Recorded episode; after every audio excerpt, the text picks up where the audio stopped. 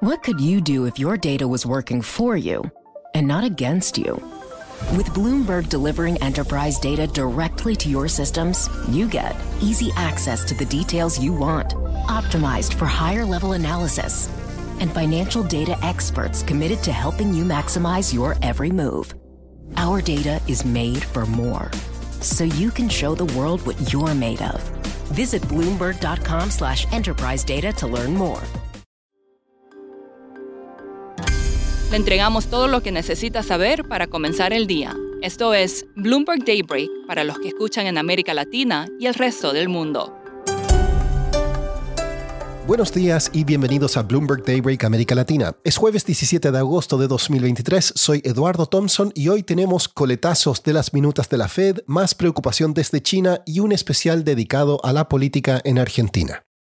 Partamos con un vistazo a los mercados. Los futuros en Wall Street apuntan a una apertura al alza tras bajas de ayer. Europa cae y Asia cerró con pérdidas. El crudo y el cobre suben. El mercado global de bonos sufre grandes pérdidas hoy tras la publicación de las minutas de la Fed de ayer. Estas revelaron que persiste la preocupación de que la inflación no retroceda y que se necesitarían más aumentos de las tasas de interés. Tras esto, suben las apuestas de otra subida de tasas en noviembre. Vamos a China, donde siguen las señales preocupantes sobre la salud de su economía. La empresa financiera no bancaria Zhongxi planea reestructurar su deuda y vender activos para pagar a los inversores. También contrató a KPMG para una auditoría, dijeron personas familiarizadas. Algunos inversionistas en China dijeron que la policía visitó sus hogares y los instó a evitar las protestas públicas. Además, agentes de bienes raíces dicen que la baja en precios de viviendas en China puede ser mucho más grave de lo que las cifras oficiales. En lugares como Shanghái y Shenzhen habrían caído un 15%. Pasando a América Latina, el presidente de Colombia, Gustavo Petro, dijo en un evento con cafetaleros que buscará renegociar el Tratado de Libre Comercio firmado con Estados Unidos en 2012. Dijo que perjudica la producción y el empleo. México incrementó aranceles a algunos productos de importación de naciones con las que no tiene acuerdo comercial. Entre los artículos estarían el acero, textiles, calzado y el aluminio. Por su parte, Estados Unidos pediría la formación de un panel especial para resolver una disputa comercial con México por su prohibición a la importación de maíz genéticamente modificado. Fitch rebajó la calificación crediticia de Ecuador en un nivel a triple C+, adujo mayores riesgos financieros tras el asesinato del candidato presidencial Fernando Villavicencio. En Chile, el presidente Gabriel Boric realizó su tercer cambio de gabinete en lo que va de su gobierno para destrabar su agenda de reformas. El cambio más importante fue en la cartera de minería.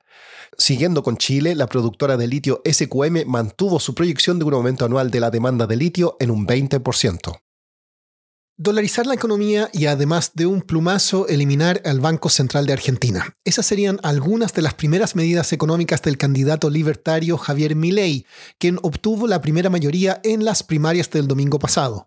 Milei dio una entrevista exclusiva ayer a Bloomberg News en Buenos Aires. A continuación, algunos extractos. Yo creo que hay una discusión previa sobre la dolarización. En realidad, en rigor es la eliminación del Banco Central si consideramos que robar está mal, uno de los mayores ladrones de la historia de la humanidad es el Banco Central. El segundo punto tiene que ver con una cuestión de índole técnica. Cuando un producto no tiene demanda, su precio es cero. Entonces, si la moneda local no tiene demanda y su precio debería ser cero, los saldos reales de equilibrio son cero, cualquier cantidad de dinero que desee imponer un banco central, la contracara es que el nivel de precios tiende infinito. Por lo tanto, o sea, es una economía naturalmente inflacionaria. Después hay una dimensión política que los políticos argentinos, mediante el señoriaje, roban a los argentinos cinco puntos del PBI. Y probablemente la resistencia más grande deviene de esos políticos ladrones que quieren seguir robando a los argentinos de bien. Y además nosotros estamos promoviendo una reforma del Estado que tiene como contrapartida una fuerte reducción del gasto público y una fuerte mejora en los números fiscales. Pensá que con 5% de ajuste vos tendrías déficit financiero cero, con lo cual eso te aseguraría el repago de la deuda, la sustentabilidad de la deuda, y nosotros estamos pensando hacer un ajuste de 13 puntos del PBI de piso. Quien mejor representa la oposición al sistema y al status quo somos nosotros, porque en el fondo del otro lado hay socialistas de malos modales o buenos modales, pero son todos socialistas, empobrecedores, que son los mismos que hace 40 años manejan la Argentina y cada vez está más pobre. yo no promovería la relación con comunistas, ni con Cuba, ni con Venezuela, ni con Corea del Norte, ni con Nicaragua, ni con China. Yo creo que hay que eliminar el Mercosur porque es una unión aduanera defectuosa que perjudica a los argentinos de bien. Para entender más sobre el fenómeno Milley, conversé con Nicolás Saldías, analista de The Economist Intelligence Unit. Acá nos da su visión sobre el surgimiento del candidato. El surgimiento de Milley fue una sorpresa para todos. Eh, las encuestas decían que tenía 20%, pero finalmente cochezó como 32% del voto. Y eso demuestra que muchos votantes en los días anteriores de la elección volcaron a, apoyar a Milei. Y la razón es porque obviamente hay un hartazgo total en la sociedad argentina después de 10 años de no crecimiento económico y una inflación de más de 100%.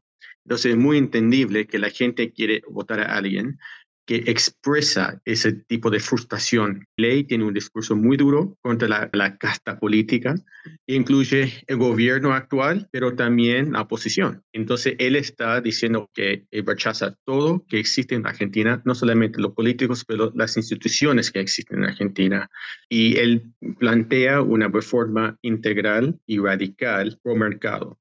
Ahora, yo pienso que la gente realmente no sabe mucho de la propuesta de mi ley sobre estas reformas, pero sí le gustan y es entendible cuando hay una inflación de 100%, la dolarización. La gente quiere una moneda fuerte y real. Entonces, mi ley tiene un discurso muy simple y yo pienso un poquito populista, de tener soluciones fáciles para la sociedad argentina y la gente quiere escuchar eso. Quieren alguien en mano firme para cambiar el destino en la economía de la Argentina y eso esa persona es Milei.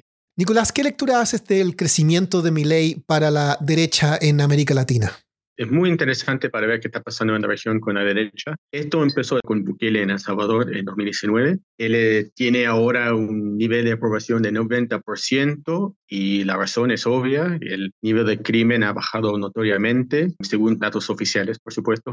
Pero la gente aprueba esa mano dura, ¿no? Quieren algo que solucione el problema ahora. Y no están pensando obviamente en los problemas en el futuro, qué tipo de régimen está instalándose en El Salvador. Mi ley representa algo parecido, en el sentido de tiene un discurso fácil, muy fácil en términos de solución del problema, pero este nuevo derecha que mi ley representa es muy novedoso en la región, porque él es un populista anti-Estado, anti-redistribución, pro-individualismo, es un libertario. Y eso, eso realmente es no solamente novedoso en Argentina, en América Latina, pero el mundo. Tener un populista de, derecha ser libertario. Entonces, para la derecha en América Latina, tenemos ahora posiblemente dos modelos. Si Milei logra ser presidente, esto puede generar nuevos tipos de líderes en la región podemos también imaginar una mezcla de Bukele y Milei. Ahora tenemos una gran prueba de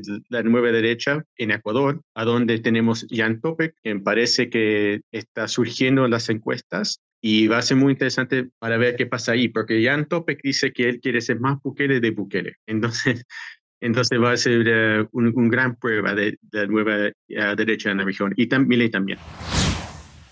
Por último, una noticia científica. Médicos trasplantaron un riñón de cerdo al cuerpo de un hombre con muerte cerebral. Un mes después, sigue funcionando y produciendo orina. Esto acrecienta la posibilidad de usar tejidos y órganos animales para combatir enfermedades en humanos. Esto es todo por hoy. Soy Eduardo Thompson. Gracias por escucharnos. Para conocer todas las noticias que necesita para comenzar el día, revise Daybreak en la app Bloomberg Professional, donde puede personalizar las noticias que desee recibir.